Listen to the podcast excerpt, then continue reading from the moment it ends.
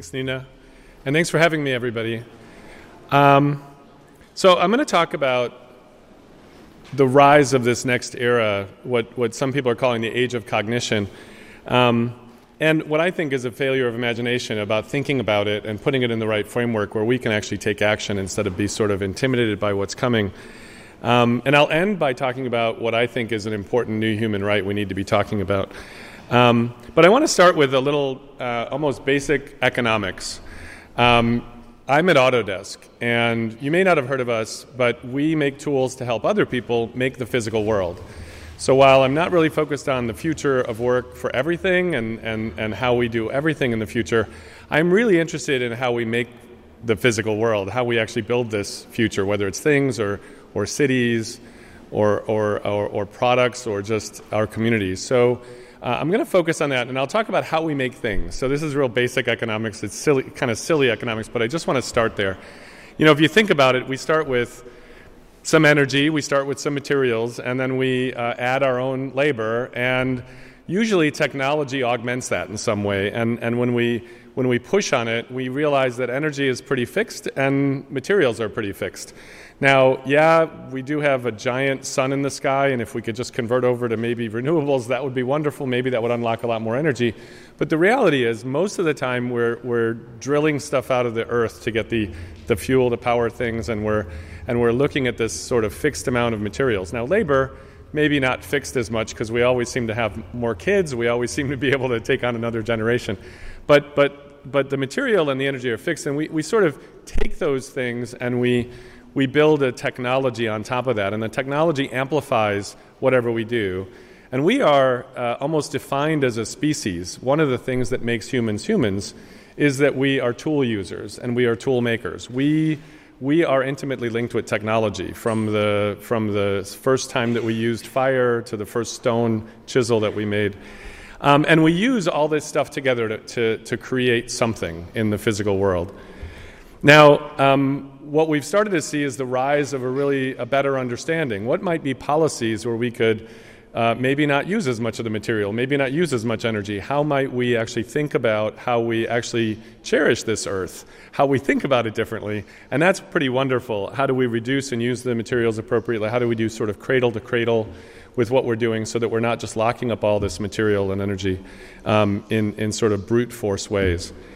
Um, but I want to talk about a different part of this and that's the shock that we have every time a new technology comes along. So, so while we know we do this, we're also shocked every time a new major technology comes and changes our world. So I want to zoom in on that shock for a second. If you think about humanity, we've always been creating technology. And every time we create a shock, we've actually seen kind of a rise in jobs and a rise in output. At a macro level, when we use technology, we enable more people and we, we allow maybe the world to, to be richer for it. Um, you know, if you imagine going back to the agricultural or industrial revolution, that's an example of it. Um, we added some new technology, and suddenly we allowed a lot more people to have clothing, uh, to, have, to have things in their home, to be able to consume stuff. Uh, and what we've seen is a rise in jobs and a rise in output demand uh, at a macro level. Think about going back to the early industrial revolution, um, and you might imagine, um, oops, I'm going to go forward, the, uh, the introduction of this. I don't know if anyone can tell what this is. Does anybody know what this is? Can, can anyone shout out what they think this is? Can you do it in English? so it's the loom, yeah. So this is, um, this is the Jacquard loom. This was the patent from it. It was introduced in the 1830s. And it was fascinating because it suddenly took something pretty complicated, making really complex fabric with complicated patterns, and it dropped it to basically zero. It, it, it basically commoditized the creation of clothing. Um, and, and this was exciting because we could make a lot more clothing, but also it led to a lot of uh, fear. That tech shock of a new thing led to, um, particularly in France and in parts of, parts of Europe, Belgium, and other places, you heard about people throwing their shoes into the beast because they were kind of like getting really upset with this new loom because they couldn't imagine um, once we made all the clothes for everybody. And, and back then, in the 1800s, not many people had really fine clothing. Maybe the rich people had a few pairs of fine suits and jackets and things. Maybe uh, if you were a merchant class, you could have some really nice clothing. But once we made all of that clothing for those rich people, we'd be out of a job. And this was really nervous, so they were throwing shoes into it. These were the shoes of the time. You know, in, in, in French, they're called sabots. And this was the root of the word sabotage. And, and, and there was this notion that people were sabotaging the things. Now, it turns out maybe they weren't actually throwing the shoes in there, um, but they were shuffling their feet and cl- causing workers sh- slow down and effectively early strikes. You know, they were basically upset. They couldn't imagine that this loom that, that was a tech shock that dropped the cost of something to a commodity um, would lead to an entire global industry around organizing our clothes. Who knew that the loom would lead to something like IKEA? Um, nobody knew that, that, that a, another industry around cleaning your clothes, taking care of your clothes would pop out of that. It was very hard for us to see this at the time. And at a micro level, it did lead to some changes in work, and it led to some cha- challenges where people started having self doubt about what their job would be in the future. At a macro level, great. Micro level, pretty scary. And each time these, these technological shocks have come, we've had the valley in between. You know, whether we had something like World War II and the bounty that came from us moving from human computers, which was a career, to electronic computers during World War II, to, to suddenly having mobilized and built a whole bunch of stuff that led to something like the information revolution, and now we're approaching something like the age of cognition with AI and automation. And each of these is getting bigger, and we're leading to larger and larger jobs and output and demand, but sometimes we get caught in the valley. And the valley is kind of scary. You know, that's where the sorcerers come out and say, well, we'll never have to work again. Um, we'll, we'll live a life of ease. Or the prophets come out and say, it's over. Work is over. This is an existential threat. The AI will just realize that to actually save the planet, we just have to get rid of the pesky humans. You know, so when we're stuck in the valley, it's a little scary. Um, and I want to talk about particularly this age of cognition because I think it's a, it's a different kind of a technological change. Um, and it's overlapping with a bunch of other things like the Internet of Things, where we can sense the physical world and have feedback loops. So let's talk about the age of cognition for a moment. Um, people are calling this the age of cognition for some interesting reasons. If you, how many people heard about um, the best human Go player in the world getting beat by a laptop? Anybody hear about this? So, so Google has this company they, they acquired called DeepMind, and they basically built something that could guess all the possible moves for a game called Go. That's what Go looks like. It's like a checkerboard game, but it's considered the most advanced strategy game on the planet. It's, it's little uh, stones that can be flipped over from black to white. Um, when, we, when we saw a computer beat us at chess, we weren't too worried because chess is a closed game. There are only so many moves in chess. But what this thing had done kind of shocked the world. And in fact, this article is about number 633 in the world, the human player that had broken a thousand, and he was the number one player in Europe. And he was asked to come in and test out the early version of this thing called AlphaGo, which was this laptop that was doing cognition. Um, and he started playing and he kept beating it, and, and people didn't know if it could ever beat the best human. But one day he lost. And he, he won again, and then he lost. And then he never won again. He basically went home and started having really bad nightmares. Because he saw himself get beat, he started thinking about his own passion getting ripped out from under him. And, and by the way, Go has more moves than atoms in the universe. So, so it was a little shocking that this laptop basically just beat him. Um, so, so this is a bit scary sometimes. And in fact, this idea of commoditizing predictions, you know, every time a tech shock comes along, it maybe commoditizes something. We've actually seen all of the things around recognition and predicting what's in a picture, predicting what's out there. We've seen actually come out of the labs and now it's out into the mainstream. This isn't um, laboratory stuff anymore. It's just out there. You can get a chip for a few bucks that just looks and discovers what it's looking at. It says, I think that's a person, I think that's a car. This is all just common sense. So, so now we're at this point where these chips basically are able to start predicting things and then lower the cost of predictions to a commodity. So now we start worrying about our jobs and about our future. What happens when this comes for us? What's the half life of a radiologist? People are predicting it's about four years. What's the half life of a, maybe a CEO that's just a human CEO? We don't know. What's the half life of a coder? I don't know, maybe 10 years. Um, so, so this starts to make us all wonder about this, just like that, that best European player that played Go and suddenly started having really bad thoughts when he went home. Um, the other thing that's happening is it's not just lowering the cost of prediction to zero, it's actually generating new things. So now we're starting to see the rise of something called GANs, which are generative adversarial networks. Now, what's interesting about GANs is that basically we've had a huge influx of new, new research. These are um, unsupervised. It's two different adversaries competing against each other to fool each other and create new things. They're called generative adversarial networks. Now, I want you to look at this. Um, take a look at some of, the, some of the pictures and some of the words. I'll read one of them. This bird is red and brown in color with a stubby beak, and you can look underneath. The bird is short and stubby with yellow on its body. Now, it would be easy to look at this and think that what's happening is it looked at those pictures and it tried to write some text for those pictures. Great, that's not what's happening. I want you to look again at this. Somebody wrote those words and three different generative adversarial networks competed to try to come up with fake images of birds that would respond to your eyes and make you think that was a real bird. So these were generated. This is like a web search for things that don't exist. And I think it's really important for you to understand that. This is GAN int CLS, this is GAWWN's version, and this is StackGAN. So now we're entering this era where unsupervised, these things are actually trying to actually create new things. And we define ourselves often as humans as creative. They're not going to steal that from us, are they? And so this gets scary. Now, at Autodesk, we build most of the tools that most of the tools that people use to build the world. Every building you're in, most of the skyscrapers and the cities and the, and the bridges and the cars and the sneakers, we try to enable people to do that. And this is challenging for our customers because suddenly it looks like we might be we might be saying you guys are going to be out of a job too, creative people. Wait a second. We actually decided to try a trick with, um, or an experiment in these generative adversarial networks with one of our products. We've got a product that's used by uh, kids all over the world. It's called Tinkercad. It's used by kids if you're six years old or if you're 60 years old. And we said, You're learning how to do CAD, computer aided design. What if we teamed you up with a machine learner? What would happen? And could a machine learner help you figure out how to make this stuff? Because we're interested in helping people make the physical world. So we took Tinkercad. This is what Tinkercad looks like. It's just a web browser-based tool that kids can use to kind of build things. Um, we have about 10 million people um, a month using it, so it's really neat. We get to see a lot of people making a lot of cool things in the world. Um, one of the features in Tinkercad is a little button up in the corner um, that actually allows you to convert whatever you make into Legos. This is kind of fun because the work of childhood is really building things out of Legos. I think everyone knows that.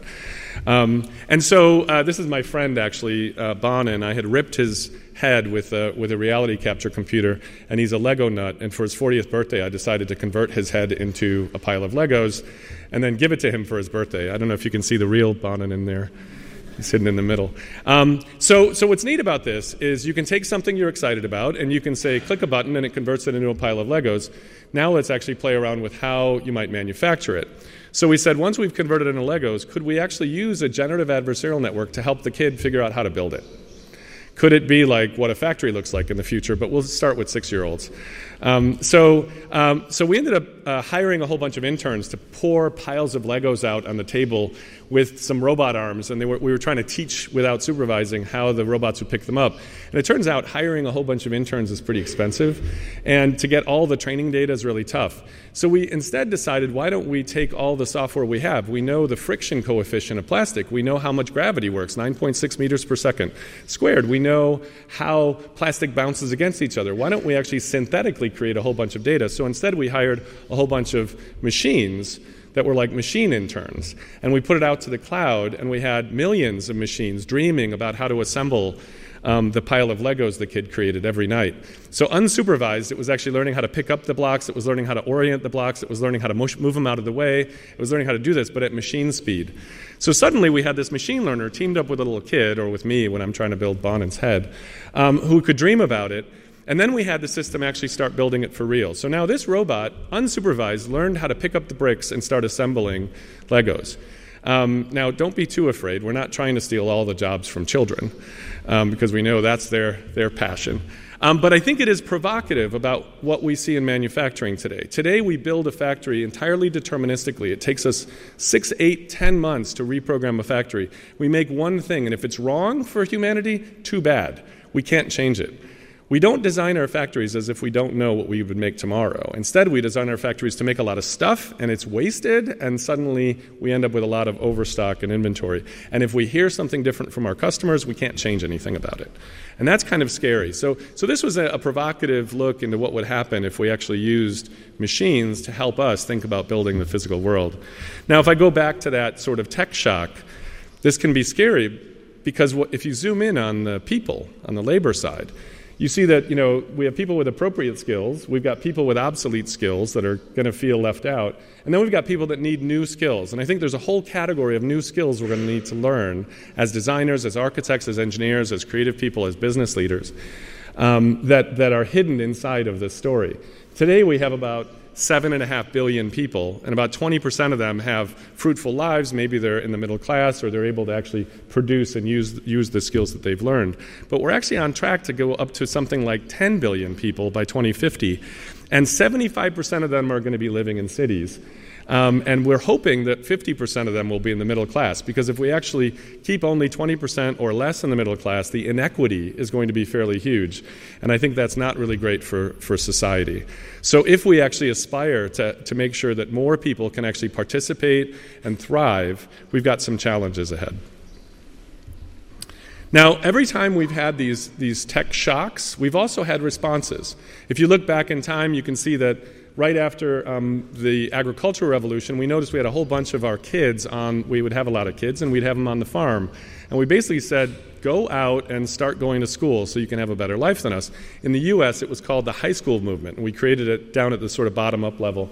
Then we had the World War II, but in the US again, we had this thing called the GI Bill, where we actually said, you can be proud of, of participating as a citizen by going to a four year college, and we will pay for it. So, all the returning veterans in the US, and we also had things like the Marshall Plan and other things around the world, um, we invested in something so that we would actually have people that could take advantage of the next revolution and have fruitful jobs and fruitful lives. My real question is what are we doing now? What are we doing to invest? Because I don't think the current state of education fits. I don't think the current conversation fits. And so I'm really curious about what will we do next to invest and prepare for ourselves, our citizens, our children, and our society in the future. And by the way, when we talk about all this stuff, um, we probably are going to have more stuff to make because those cities don't exist in the developing world and they're crumbling. All the infrastructure is crumbling in the developed world. So a lot of stuff is pretty bad out there. So we probably have to make more things. It would be nice if we could make them better, if we weren't just locking up resources and if we were having a lot less waste. So I think that, at least in the physical world, there's plenty of work to do. It's just that we're seeing a lot of people, many of our customers have no employees to hire in five years because the baby boom generation is retiring. They're seeing 30% gaps in skilled workforce where they don't have anybody to hire.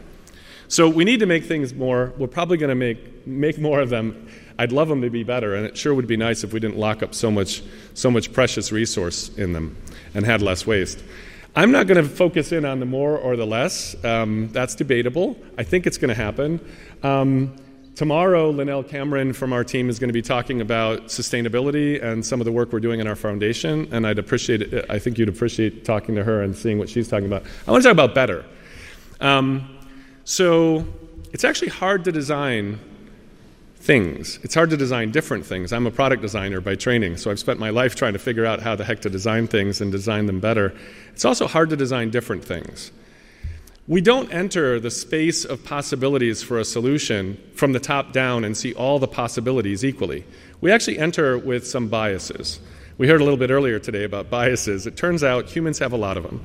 And when you're trying to be a designer or a creative person or a creative business leader, you don't actually come in from top down. Uh, if, I'm a, if I'm a maker of um, festival equipment, like maybe going out and camping or camping equipment, I have a manufacturing method. I stamp things. I use a stamping thing or I injection mold it or something. Um, I also have a goal. Maybe I want to build something for Burning Man. I'm going to build a, a, cook stove for Burning Man, which is a festival in the high desert. Oof, I've got to like leave no trace behind. I've got to make sure I don't waste too much energy out there because it's on the high desert. Um, so I have goals, I have experience and wisdom, I have methods of manufacturing. I also have norms. What's a cook stove look like? I have known examples. Um, I have object libraries if I'm using computer aided design. I don't think about what a cook burner looks like because I can just pick and place it. I just cut and paste. I've got search. So I come in with a whole bunch of um, inertia moving in one direction through this problem space. Now, as a designer, I've learned some tricks. Uh, if I want to reset my own biases, there are thousands of tricks we learn as designers. One of them is to go out and actually listen to people.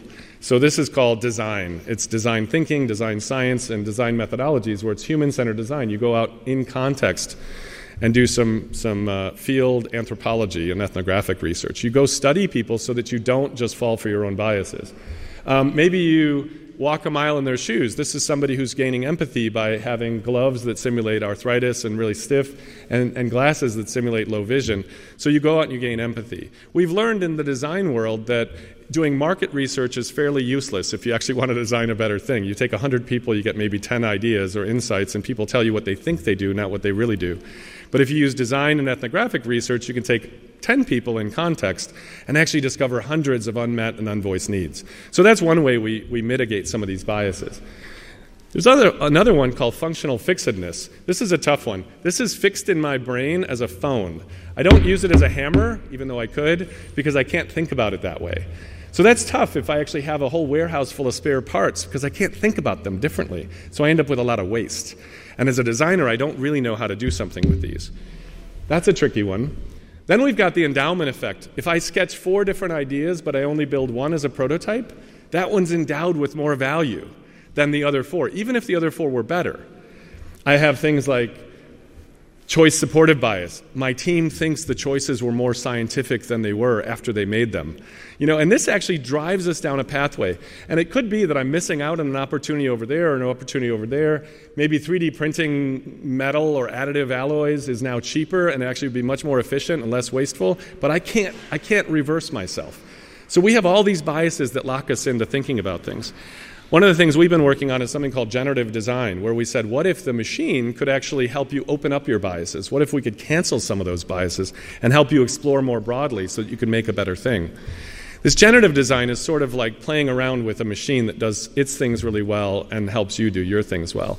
We decided to do that with a building. We just opened this building up in Toronto and it's running every single day. But to do it, we went in there and we started studying how people really work. And we did it over the course of a few years. We captured two and a half years worth of data about the old lab. This is up in Toronto at our Autodesk facility. And we looked at meeting spaces and social spaces. We interviewed people over the course of two years about how they like to work. We looked at different dimensions like adjacency preferences and work style and buzz and daylight. Um, and then we said, what if we only define those goals, those sort of um, problems and challenges and goals? And then we had the architect, uh, uh, uh, an architect named Danil, who's out of our group in, called The Living in New York, um, set some objectives. And then what if we hired basically a cloud full of virtual interns? And we had them all sketching. So we had some interns that were just machine learning, wandering around the space and looking at the travel distance. They were just like little agents that you might find in like Game of Thrones fighting on battlefields. But in this case, they were wandering through the, through the virtual rooms. We had some others that were looking at work style preferences. I like this much acoustics. I want this quiet. We looked at buzz. We looked at Outlook calendaring and things like that. Where are people going? Where are they standing by the coffee cooler? So we had some interns that were just simulating buzz. We had others that were actually little virtual heads listening for visual and audio distractions and looking out the windows. Um, we had the system basically start dreaming about daylight. We know where Toronto is, so we can actually cast a shadow and cast the sun. So we could see if we could help people. We know productivity is greatly enhanced with natural light. Um, we had some others that were looking around for the views of the outside. Will they have nice views to the outside? And the systems were simulating and competing in these, in these generative adversarial networks to explore the possible space of building a building. Maybe it turns out all buildings look the same because they're only designed by people. And that's an interesting question. So, in that process, we ended up developing a whole bunch, and the, the physical human architect started saying, Oh no, I think my job is over. I mean, they were really looking at this. They're like, wait, sometimes interns become the chief or the head architect in an office. We've got 10,000 interns dreaming about these things. But over time, they started playing with it, and he started describing it a little differently. He started calling it jazz. He would push one way, the machine would push another way he would look at all these different opportunities and say, wait, is that what we really mean by that? And he would discover things. He's found himself actually saying he can't look back. And that was kind of interesting. So we started saying, could we even apply this to learning itself? Could we amplify how quickly humans learn? So um, we've now started building a generative learning tool to actually amplify and help you learn new things that you might need and help you unlearn things that you don't need. Um, we have a site called Instructables, which is about 20 million people teaching each other how to build circuit boards or souffles. Um, and they start doing silly things, and then they get into kind of more fun things. Um, and we said, could we actually have the system help you as an amateur learn how to make things? And so we did an experiment where we actually set up a maker lab, but we put sensors in all the tool bins, we put LEDs in all of them. We could tell if you picked up a wrench or a circuit board or a piece of wood. We took a fairly complex product that you had to turn on so you couldn't, if you burned out a circuit board, that would be bad. Um, and then we tested with a bunch of amateurs to see if just, just watching what they were doing, building this Instructable, how long it took them and if they needed experts to intervene. And then we turned on some algorithms. And we actually watched to see if it would automatically notice you picked up a circuit board or turned on the soldering iron and say, ooh, put on your goggles because, you know, if you turn on the soldering iron, this could happen, the smoke could get in your eyes, or if you use a drill, that tool bit could pop in your eye and hurt you. So we started having algorithms that started guessing at how the space worked and actually helping an amateur figure out how to make this so they could turn it on. Um, and what we saw was a 47% reduction in expert interventions. When the space is actually a learner and it's paying attention to you doing things, it can actually formatively assess dynamically and see where you're at and meet you halfway and help you actually gain mastery. I'll talk about the last, the last bias today that I want to talk about, and that's called the continued influence effect. When we see a new, radical new technology, we think we can actually use it in our everyday lives, but we can't. So I'll talk about that to, to kind of wrap this up and talk about maybe how we, how we think differently about this. The continued influence effect is interesting in that you see something, you hear something, oh, there's a new thing, it's blockchain. Oh, there's a new thing, it's distributed indexing. Oh, there's a new thing, it's additive manufacturing or 3D printing. You don't actually go back and use it. Our brains are really, they have a hard time doing this. And here's, here's the story I'd like you to look up. This is a, a, a guy who has a website called Smarter Every Day. He's a 40 year old engineer. And his buddies called him up and said, Could you come by the shop? We built you a new bike. And he looked down and he saw the bike. I don't know if you can tell what would happen when you turn the handlebars. Can anyone tell what happens? Yeah, this, the, the wheel goes the opposite direction. So he can look at the new fact. So, so he thinks, I'm going to figure out how to do this. How long do you think he thought it would take him to ride this bike? Any ideas? A week, a day. Yeah, so he thought maybe 20 minutes. He tried riding from here to the end of the, uh, uh, the area there in 20 minutes. Didn't work. In an hour, it didn't work. In a, in a day, it didn't work. He couldn't learn how to ride this bike. So he said, make another one for my kid. And tomorrow morning, we're going to actually try together and compete to see who would learn faster. The kid's six, he's been riding a bike since he was three. Took the kid two weeks to learn how to ride a backward bike. Took him eight months every day, an hour a day. That's because we don't understand how cognition works. We're building an entire collection of neural networks basically in our head for riding a bike. And when we suddenly learn a new fact, we can't actually use all those muscles. We have to unforget those things. Eight months later, he went to Amsterdam and said on, online, Hey, meet me tomorrow morning. I'm going to try to ride a normal bike. So 20 minutes in, he couldn't ride the normal bike. He actually thought he had broken his brain. so about 21 minutes in, he's talking out loud and he goes, I can't do it. He's falling. I can't do it. Oh, oh, there it is. And he rode off. And he had unlearned how to do something. And so, as we look at all these biases, it turns out there are 200 plus cognitive biases. And we've seen that we can amplify these biases. Think about Facebook that has amplified uh, all of these effects. The little thing buzzes in your pocket and it steals your attention. And effectively, we've, we've created um, a denial of reality attack on humans. The question is could we do something different? Could we actually do something like Bose noise canceling for the brain? Could we actually help us see the thinking about our thinking? Have dynamic cognitive noise cancellation? And when I saw Felix go from, and Danil go from oh no to I can't look back, it turns out the 633rd player in the world who knew that there were all these moves, this is all humanity. All humanity had ever explored this much of Go, and that person saw the very first opening in a new world. And four months later, the best player in the world saw another one and started thinking about suicide. And what the, what the 633rd player did was he went back and kept playing with AlphaGo. And by the time the number one player was beat, he was 300th in the world. He had doubled his cognition by playing with the machines. The same thing happened with the, machi- with, with the uh, architects. So I think this is something, and I'll just finish it. I think this is something we need to think about. I'll end here. How do we actually play jazz in a, in a sense? How do we think differently about these human learners and machine learners? And how do we create a way of thinking that actually extends our reach? What Danil, the architect, said was, I can't go back. How do we move from oh no to I can't go back? And could this be something that we actually demand as, as a citizenry, as a human right? Enhanced cognition, enhanced creativity, enhanced empathy, so that we can actually pay attention long enough to take on some of our biggest challenges. And I'll end there. Thank you.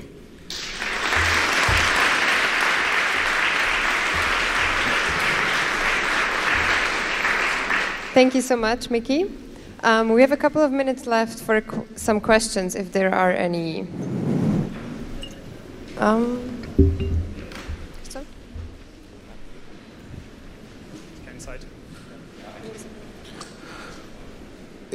From your personal perspective, what do you think which country or nation is best prepared for this upcoming AI revolution, evolution, whatever you might, might call it? Which country is best prepared? It's an interesting question. I mean, I think we're all going to have to figure this out. I think we have different, different countries that are doing different initiatives. What we discover in studying nature is, and, and I wrote a book called Trillions that was all about sort of how nature does it, biomimicry for information systems, a while back. What we see is nature abhors singletons. Nature doesn't like single points of failure, it's the end of species. Nature likes hybrid vigor. So I suspect we're going to have to actually harvest from the best of what's happening in many of the countries around the world. Maybe somebody has a lead in this direction or that direction. I think China's doing some amazing things with AI at scale. But I also think we're seeing some radical things happening in other places as well. So it's hard to say, I think, by country. I think we're going to need every brain on deck if we're going to actually pull this off. Okay, thank you. Um, if there's any more questions, I guess you're available. I'll be around, and then we have another uh, talk with Lynelle Cameron tomorrow afternoon. Um, that should be fun as well around sustainability. What does this mean for the planet? Thanks, everybody. Thank you so much.